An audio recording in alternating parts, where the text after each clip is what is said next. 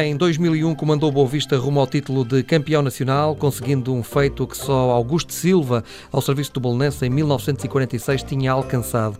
Ou seja, ser campeão nacional sem treinar um dos três clubes grandes do futebol português. Atualmente, Jaime Pacheco treina o Beijing Guan, da China onde é um fenómeno de popularidade. Jaime Pacheco, boa noite. Muito obrigado por ter eh, vindo ao Interlinhas. Já lá vamos ao futebol chinês, mas primeiro, porque é que disse há uns dias atrás que gostava de treinar o Futebol Clube do Porto? Muito boa noite. No contexto, digamos, de uma conversa relacionada com o futebol português e na perspectiva de se ganhar muitas vezes e ser o melhor em Portugal, é evidente que eu evoquei alguns clubes e, digamos, deram mais elan ou fez-se mais, mais ênfase àquilo que eu, que eu falei em relação ao Porto. Porque... Mas não tinha preferência entre Porto, Benfica e Sporting, é não, quer tenho, dizer? Não, eu tenho a consciência, até porque eu fui jogador de Porto e fui jogador de Sporting, fui jogador de outros clubes e da seleção e fui-me apercebendo através dos tempos, da, da minha experiência, uh, que, e depois da prática naturalmente de outros treinadores no passado mais recente, que é muito mais fácil ganhar no Porto, ou é muito menos difícil ganhar no Porto que ganhar nos outros clubes. É como Mário Wilson disse há uns 30 anos atrás, eh, relativamente ao Benfica, quem treinava o Benfica há 30 digamos, anos arriscava-se a ser campeão. Digamos, isso é válido para o Porto agora, é isso? É uma mensagem ou é uma opinião que ainda hoje prevalece muito, muito, muito viva e muito justa aquilo que, que eu costumo dizer em relação ao Porto. Isto é, no futebol do Porto é menos difícil e reparem, não sou eu que, naturalmente, que estou a inventar esta, esta, esta, esta ideia ou esta, esta frase. Uh, todos os treinadores que passaram no Porto, salvo raras exceções, porque se calhar até nem terminaram a temporada, estou-me a lembrar, uh, mais propriamente do Quinito e do Otávio, que não fizeram a, a temporada inteira, todos os treinadores foram campeões, pelo menos os portugueses. Então diz bem da importância que é ser treinador do Porto. E depois saem do Porto e quase não ganham nada, a não ser tenham o privilégio de treinar jogadores ou equipas que possam comprar jogadores de 30 milhões de, de euros e, e, muitos. Essa é, uma, é, digamos, é um, é um predicado muito importante. É uma situação que qualquer treinador, tendo essa facilidade, tem mais vantagens e possibilidade de ser campeão. E acha que Pinto da Costa pode um dia convidá-lo? Não faço ideia, honestamente. Eh, tivemos sempre uma relação muito igual. Eu, quando fui jogador do Porto, não me lembro de ter uma, uma conversa muito longa, muito extensa com, com o Presidente do Porto. Não sei porquê, se calhar nunca se proporcionou por questões de personalidade, até porque ele, ainda hoje, ou melhor, ainda ontem, eh, tivemos um, um encontro e cumprimentamos com toda, toda, a felicidade satisfação e, respeito que sempre existiu entre nós. E ele falou-lhe sobre esse desejo? Não, não. Ele disse eu, que tinha ouvido ou não? Não, não falamos. Falamos uma coisa, ele estava de partida e eu é que que eu vi de partida e até lhe pedi uma moedinha, porque anteriormente um, um dos arrumadores pedia uma moeda, eu também pedi uma moeda e uma forma de cumprimentar e, e inteirei-me da saúde dele, que era mais importante, eh, porque achei que, que eu devia fazer e moralmente é uma pessoa que eu, que eu admiro e respeito e gosto. Uh, tem uma forma de expressar à minha maneira, mas, mas gosto dele como presidente, como, como homem. Acho que, um, acho que ao fim e ao cabo, pelas qualidades que que lhe, que lhe reconhecemos como, como presidente, eu acho que ele tenha um íntimo e um fundo muito bom, eu acho. Pelas obras e pelos gestos e pela, por aquilo que ele faz para, para com a comunidade. Eu sei que é uma pessoa muito boa. Eu recordo que o Jaime Pacheco, recordo um episódio seu enquanto treinador do Boa Vista, numa conferência de imprensa ainda no Estado das Antas, em que o Jaime Pacheco deu a conferência de, de pé, não se sentou e o Jaime Pacheco disse na altura que não queria prestar vassalagem ao Futebol Clube do Porto. Isso não terá deixado de ficar uma pedra no sapato? Pinto com certeza que todas as lutas, todas as guerras que eu tive, quer com o Porto, quer com outras, outras, outras equipas, não me favoreceram nada. O facto é que uh, os meus inimigos, digamos, de cada luta têm que perceber que eu, uh, quando estou do lado azul e branco, ou do lado do verde e branco, ou do lado do preto e branco, ou de outras cores, eu defendo de uma forma leal, honesta e séria todos os clubes que represento, quer como jogador, quer como treinador. Evidentemente que eu devia ter sido mais explícito uh, quando falei de não me querer sentar para não prestar vassalagem. Eu fui muito maltratado durante aquele jogo e antes do jogo e depois do jogo. Naturalmente por um jogador, o qual hoje até cumprimento e, e naturalmente que pus um, uma pedra em cima do assunto. Só que me apercebi que houve muita gente relacionada com a estrutura do Porto que se apercebeu daquilo e viu aquilo e ouviu aquilo, mas não fizeram nada. Eu fiquei me sentindo ofendido porque eu defendi o Futebol Clube Porto durante oito anos com toda a minha dignidade e deixei muito de mim, de nariz partido, de joelhos partidos, até às mais altas uh, caneladas. Uh, sempre defendi o Porto com muita, muita paixão. E evidentemente que me senti muito ofendido e fiz a minha defesa de uma forma diferente daquilo que, que hoje penso e que devia ter, ter, devia ter feito. Mas naturalmente que essas coisas penso que são fáceis, eu acho fáceis de ultrapassar, até porque se as pessoas forem como eu, eu não sou de ganhar ódios, nem rancores, nem, nem guardar as coisas más. Prefiro guardar as coisas boas. E do Porto e dos anos que lá trabalhei, eh, tenho é sempre eh, boas recordações na minha memória. Ainda ontem, penso que ontem, uh, ontem, digamos, terça-feira, fazia, salvo 25 anos que nós ganhamos a taça intercontinental. Portanto, diz bem daquilo que eu, que eu represento para o Porto, aquilo que o Porto representou para mim também, e ainda guardo todos esses marcos históricos com, com, com muita saudade e com muita alegria. Tendo sido um técnico já campeão nacional, como já referi pelo Boa Vista em 2001, não considera estranho, por exemplo, o Sporting, nesta altura, não se ter lembrado de si quando contratou o Verkautren, por exemplo? Digamos, eu no futebol em Portugal não há nada para mim é estranho, porque nós sabemos muitas vezes para chegar onde quer que seja, não temos que ter valor, temos que ter, se calhar, ao nosso lado, por trás de nós ou à nossa frente, muitas influências muitas cunhas, como se diz na gíria portuguesa. Reparem, eu sou um treinador que sou solitário, eu caminho muito sozinho, desde sempre. Nunca tive empresário, nunca tive aliado, digamos, a nada nem a ninguém. Se me convidam, se me falam, eu estudo as situações naturalmente se me agradam, acabo por, por, por aceitar. Se não, mas o facto é que o futebol existe. Não quero dizer que, que haja desonestidade, mas por cuidado existe muita. Se é saudável ou não, eu não quero questionar isso. Mas sei que ainda na terça-feira fui ao lançamento de um, de, um, de um, jornalista amigo meu. Eu tenho muitos amigos na, na, imprensa, não tenho amigos especiais, não tenho, não sou privilegiado nem na imprensa escrita nem na falada com aquelas amizades especiais com os diretores, não tenho. Sou uma pessoa do povo e a minha amizade, se calhar, recai mais naquelas pessoas que trabalhavam comigo todos os dias, ou no Estado do Oeste, ou do Lenço, do Vitória Guimarães, ou noutros. Aí é que se criou, de facto, um, uma relação de amizade muito forte e muito saudável, até porque vivíamos cada dia as dificuldades das intempéries do tempo, das dificuldades que cada um tinha na sua na, forma no seu trabalho, mas aí criou-se uma relação muito saudável. E com o Rui Dias também se criou essa relação, essa, essa amizade, eh, sem interesse algum. E ele fez-me o favor de me convidar para o lançamento de um livro que representa de alguma forma aquilo que ele concebe ou idealiza como os melhores 100 melhores jogadores portugueses. Eu faço parte desse, digamos, desse lote de jogadores. Portugal sempre teve e tem eh, bons jogadores, jogadores que eu hoje uh, tenho como amigos que, me, que, que, desde a minha infância me habituei a idolatrar, ainda hoje falo com eles como uma, lembrando-me logo da minha, da minha infância, eh, dizendo não era possível eu alguma vez pensar falar com o Sr. Eusébio, ou com o Sr. Coluno, ou com o Sr. Pedro Gomes, ou com o Marto Coelho, quer dizer, e hoje Oliveira, quer dizer, de um momento para o outro, de um, sai de um, de um desconhecimento para o, o lote, ou o leque de jogadores mais importantes do nosso país. Então, para ser colega deles.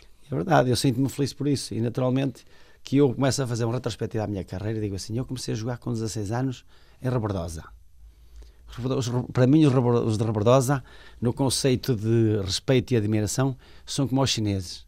São, foi, representam para mim muito, muito importante. Eles, aquela terra e aquelas pessoas foram o berço, digamos, do, do, do, futebol para mim. E ainda hoje tenho muitos amigos lá e tratam-me como quando eu lá cheguei. Tenho uma amizade e uma relação com eles fantástica. E evidentemente que comecei lá a jogar com 16 anos e passado 3 anos e meio estava a jogar no Porto.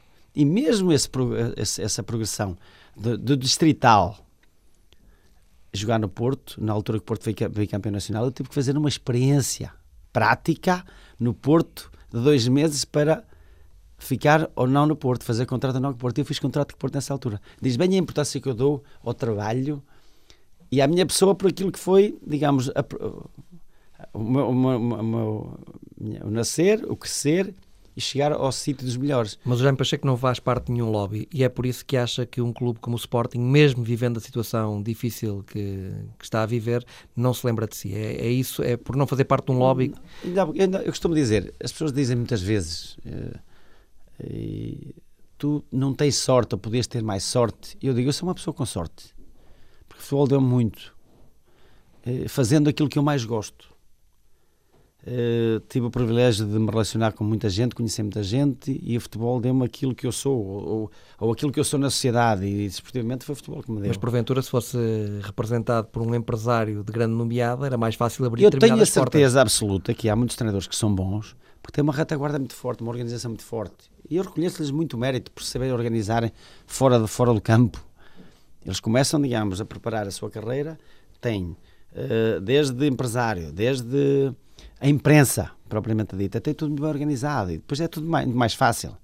Naturalmente que eu uh, tenho outra forma de ser, outra forma de ser. Mas digo, costumo dizer, eu, como eu primeiro na prática uh, demonstrei porque é que fui escolhido nos 100 melhores.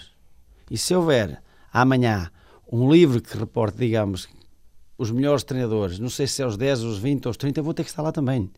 E não tenho nada, fui do meu trabalho também, de uma forma muito isolada, naturalmente com o, o, o, os clubes que me ajudaram, as direções que me ajudaram, os jogadores que foram muito importantes na minha, no meu crescimento e na minha afirmação como treinador. Agora, é verdade estou muito longe daqueles jogadores que têm uma super proteção. E se calhar por isso, mas com respeito ao Sporting. O Sporting é um clube que tem sido falado nos últimos tempos pela negativa e eu queria que, que isto ficasse bem, bem, bem vincado. Por uma questão de ética, não devia sequer falar ou equacionar o Sporting porque tem lá um treinador. É um colega meu, é estrangeiro, mas é meu colega de profissão. E quando uh, me fazem essas perguntas, eu respondo por uma questão de, de, trabalho também. Mas não quero aqui invocar, nem, nem, questionar, nem pôr em causa o valor do, do Varical Até porque é uma pessoa que eu, com qual foi meu adversário como jogador e jogava muito bem. E tem bom currículo. Na Bélgica, como treinador, também foi campeão na Bélgica. Uhum. Portanto, temos que muitas vezes ter cuidado com aquilo que dizemos e muitas vezes pelo menos uh, pôr as pessoas ao cuidado, não interpretar mal aquilo que é às vezes as conversas relacionadas com o Sporting. Já agora, como é que vê este momento do Sporting, o momento que o clube atravessa e como é que o Sporting pode sair desta situação? Digamos, eu costumo dizer que eu já vejo este momento, esta situação de Sporting com alguma tristeza. Eu joguei lá dois anos e guardo muitas e boas recordações daquele clube, daquelas pessoas, daqueles associados. E naturalmente que o Sporting o clube em si não merecia estar a passar por isto. De quem é a responsabilidade? A gente sabe que começa sempre, hierarquicamente, pelo presidente. Se calhar o Sporting uh, está nessa situação, se calhar por uh,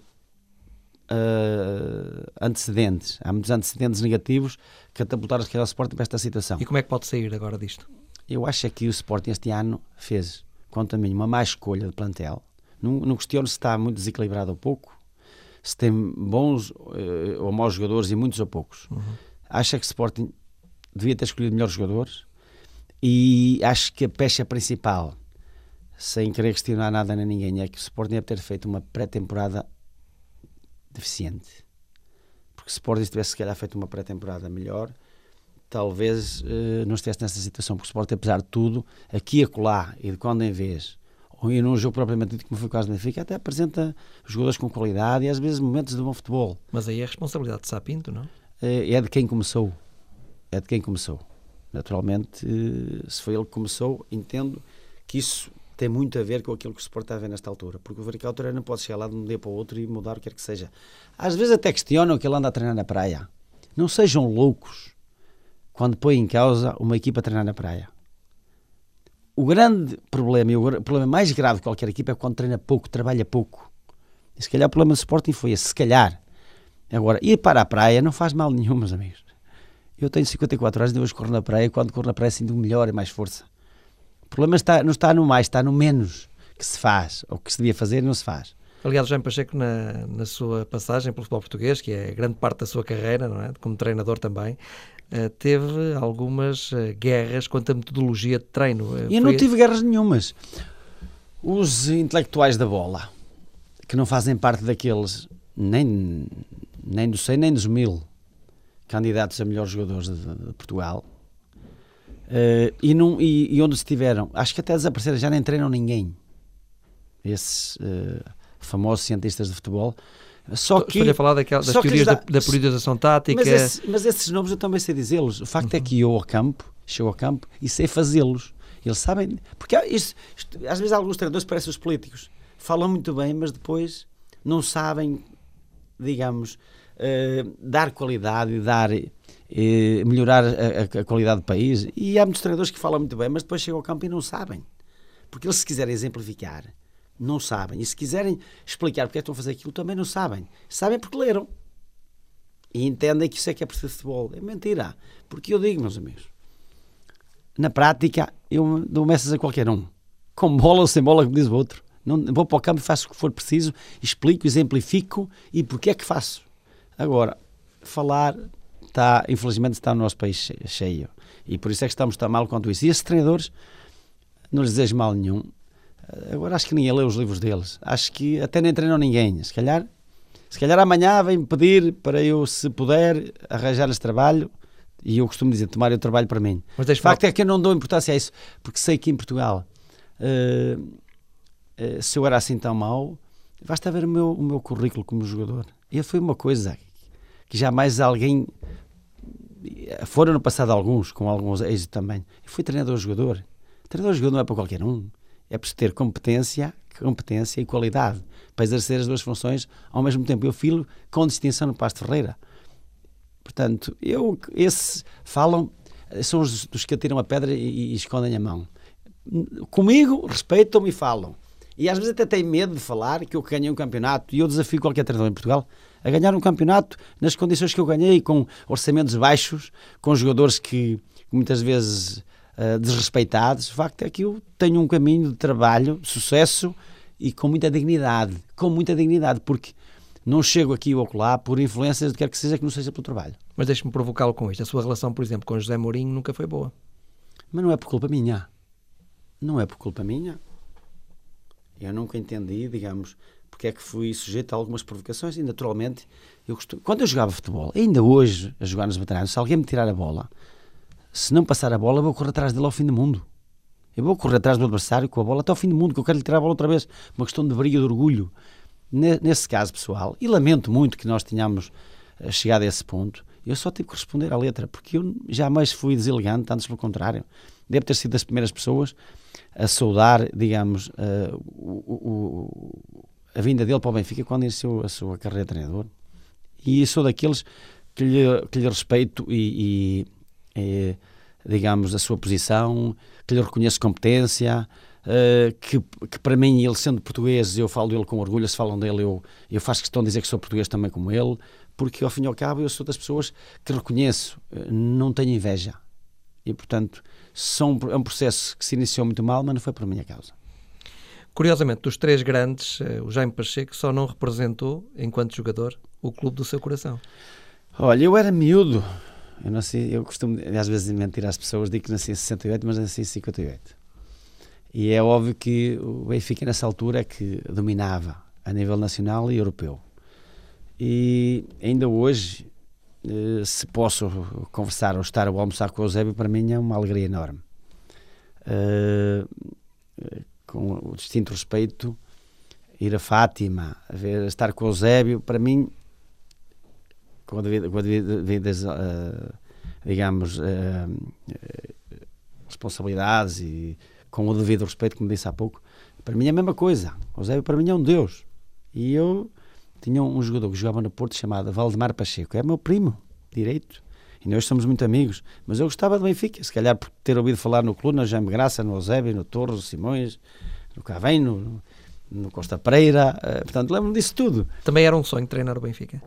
Até por isso? Repare, o meu sonho é fazer sempre um bom trabalho nas equipas que treino. E eu tive a oportunidade de jogar, ao Benfica, a, treinar, a jogar no Benfica depois da minha vinda para o Porto, depois de renovar a segunda vez. Eu estava no Algarve, tinha assinado um dia pelo, pelo Porto e no dia seguinte fui para o Algarve e o Tony veio ter comigo e perguntou-me se eu queria ir para o Benfica. Só que eu já tinha assinado pelo Porto. E naturalmente que uh, o Benfica de facto é um clube com uma dimensão enorme. A gente vai na China e falam do Porto, mas também falam do Benfica e vice-versa. Porto nos últimos anos, a partir de 80, começou a ser conhecido a nível europeu e mundial agora. E, e o Benfica é sempre conhecido e é verdade que o Benfica representa muito e para mim representava muito, mas depois comecei a ter aquelas guerras normais de querer ganhar o Benfica, querer ganhar o Porto, depois no Sporting, naturalmente que essa paixão foi-se desvanecendo.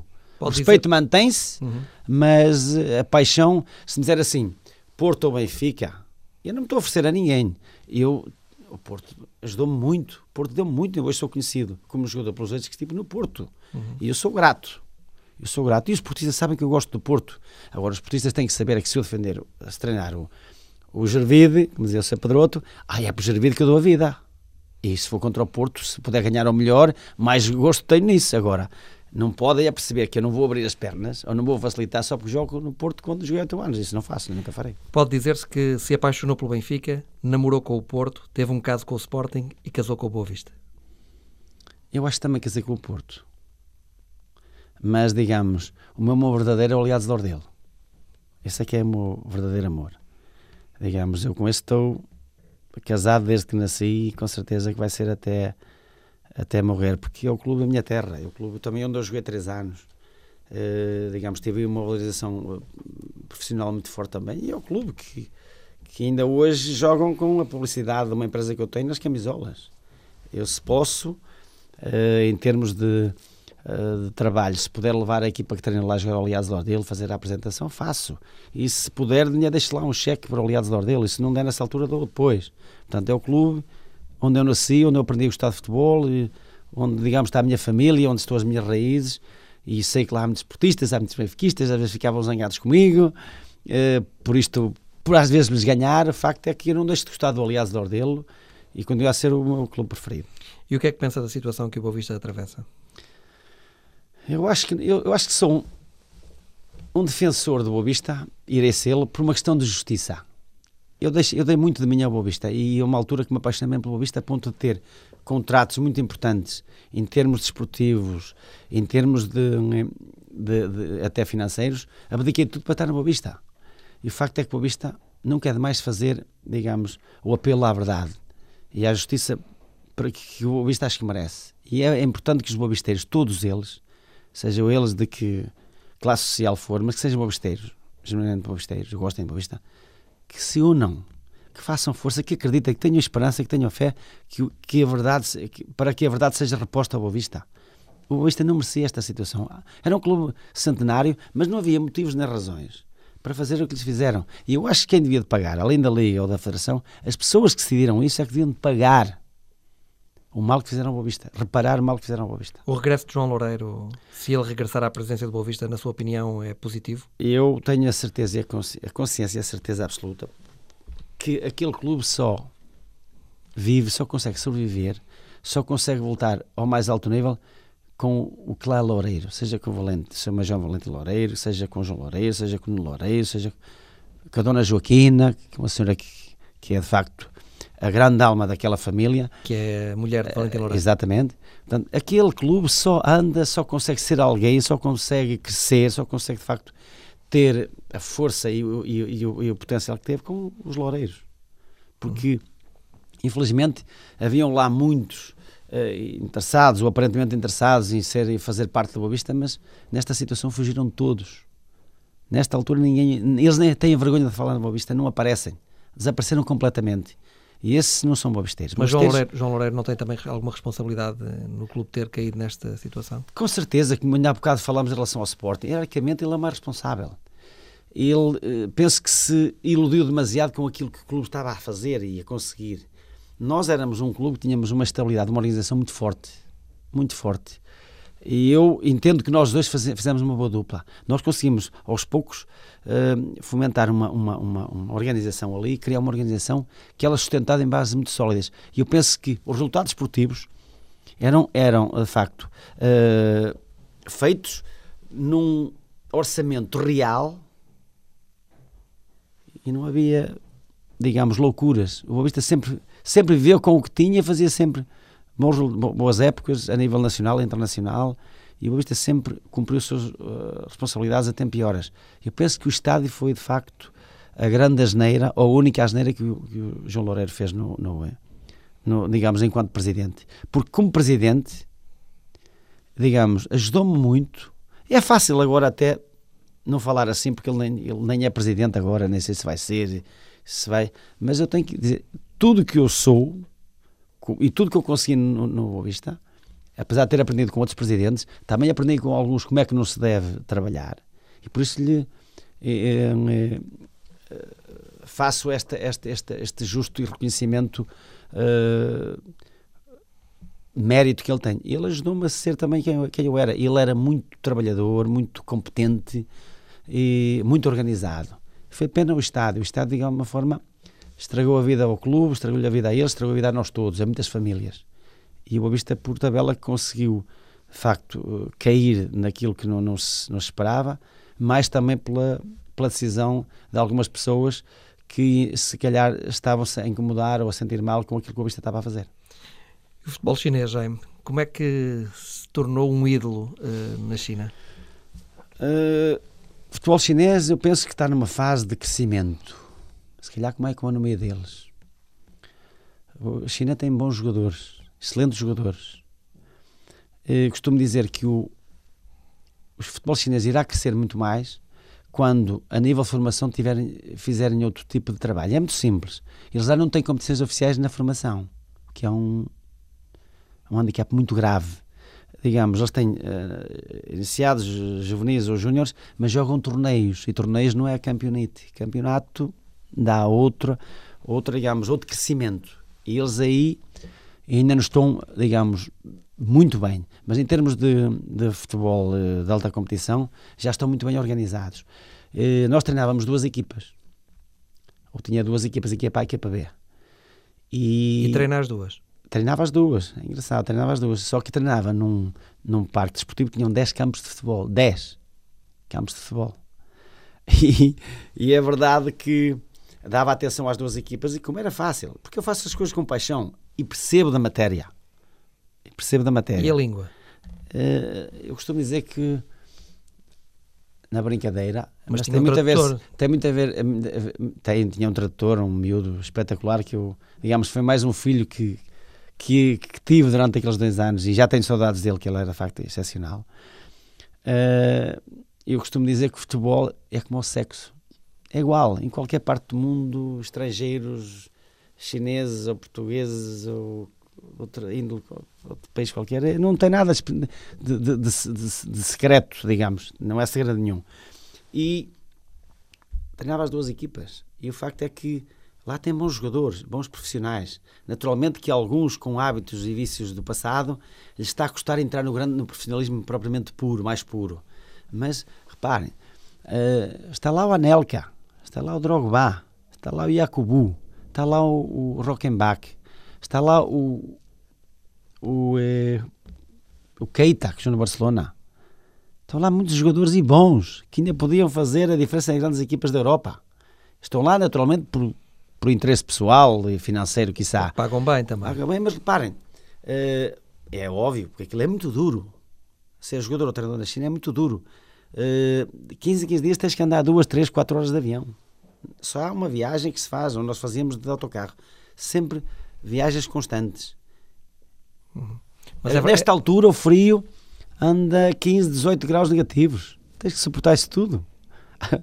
Não, eu ainda esta semana vi o Mas Zenit financeiramente com compensa? Compensa porque são cumpridores, são sérios. Além de que, no relacionamento, relacionamento humano, pelo menos no que me toca a mim, são excepcionais. Mas diga-me lá uma coisa, eh, é verdade ou não que o ordenado que oferece na China, em Portugal, só os três grandes é que eventualmente lhe podiam pagar? Não, acho que não. Eu penso que outras equipas, se calhar num patamar inferior aos três grandes, também poderiam eventualmente pagar. Eu acho. Agora, tem uma coisa muito importante que eu eh, desconhecia nos últimos anos em Portugal, a partir de 2001, é que recebo no dia certo.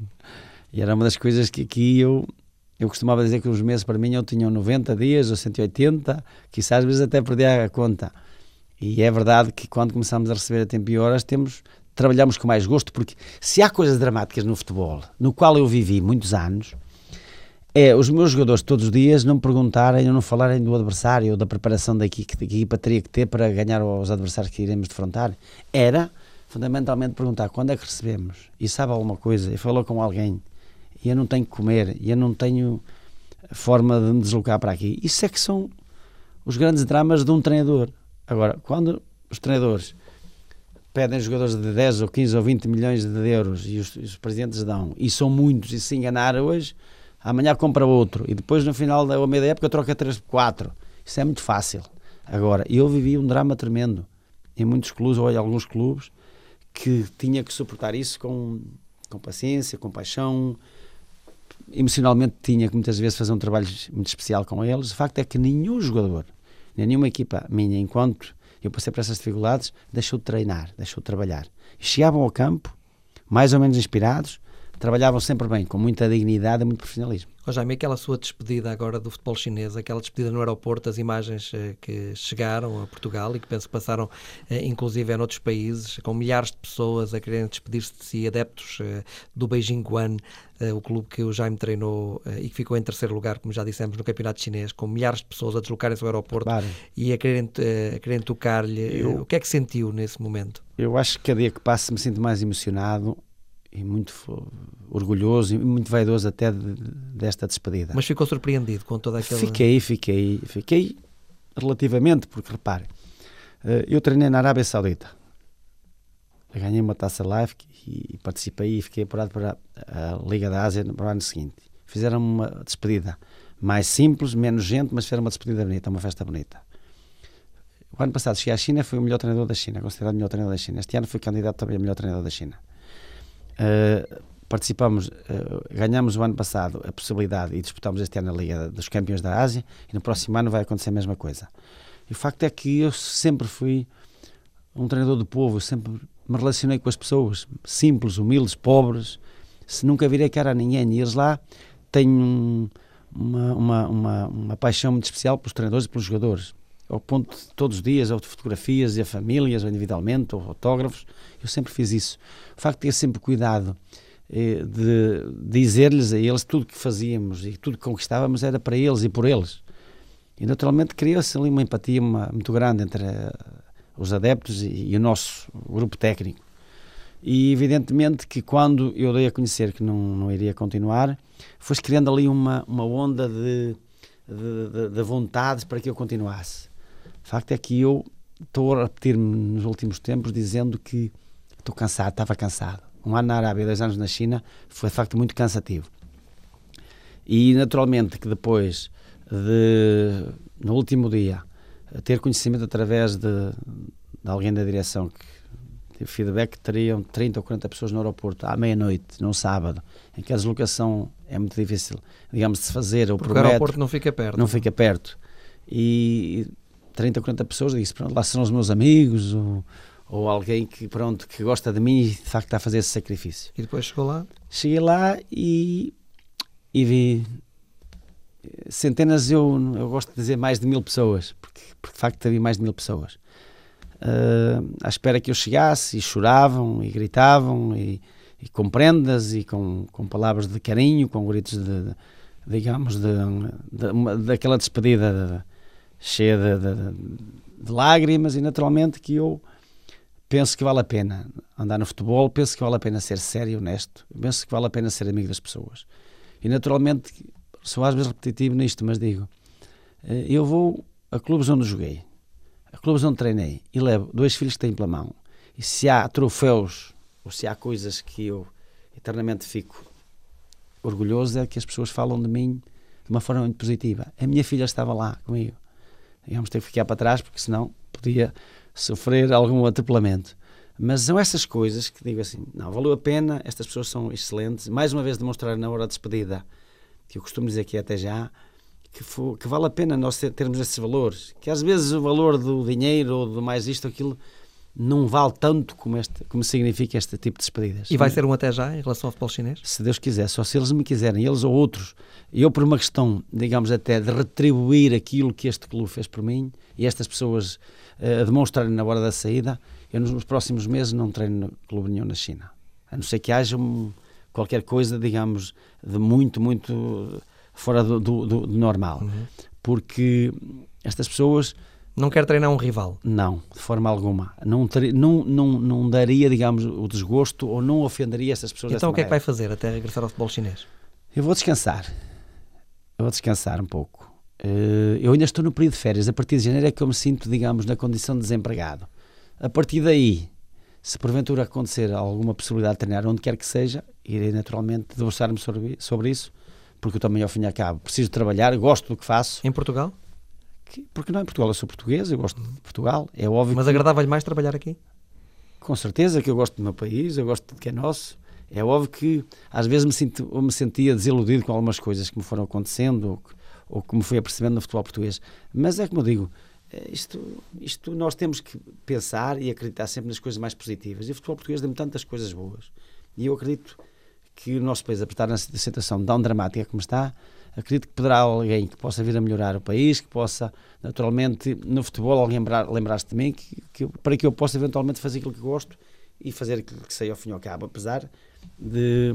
e esperar que não escreva mais nenhum livro a meu respeito, porque senão aí posso ter mais dificuldades. Mas de qualquer maneira, como eu digo, eu valorizo mais as coisas positivas e é, é assim que eu prevejo e vejo o futuro, encaro o futuro. E acha que pode chegar à selecionador da China? Porque não? Se eu fui lá considerado o melhor, jogador, melhor treinador português, ou melhor, melhor treinador de, estrangeiro na, e dos chineses todos na China, posso lá chegar, como poderia eventualmente chegar à portuguesa. Porque repare, os treinadores que treinam Porto, Benfica ou Sport, eu a seleção, não, tem melhor currículo, não tinha melhor currículo do que eu antes de lá chegar. Porque é que se eu jogava bem numa equipa pequena, como era aliás dele, e depois joguei bem no Porto e foi da seleção, porque é que eu treinava uma equipa grande ou na seleção não possa fazer igual ou melhor que me fiz como jogador ou melhor que alguns? Portanto, eu tenho que encarar isso com. Porque eu não falo de teoria, falo com prática. E essa prática, ou melhor, a história fala por mim. E eu acredito que um dia possa acontecer. Se não acontecer, se, eu, eu, sou feliz à minha maneira. Eu gosto, naturalmente, de, de, Eu tenho muita paixão pelo futebol e pela vida. Isso é que me faz ter este, este pensamento positivo, esta, digamos, esta forma de dialogar muito positiva. Jean Pacheco, muito obrigado por ter vindo ao Entre Linhas eh, na TSF e até sempre, seja na China, seja em Portugal ou noutro país qualquer. Será sempre um prazer estar muito consigo. Obrigado, boa noite. Foi um prazer também estar aqui e naturalmente agradeço a vocês e, e, naturalmente a toda a comunicação social que de alguma forma não me deixa aqui no esquecimento. Obrigado a todos.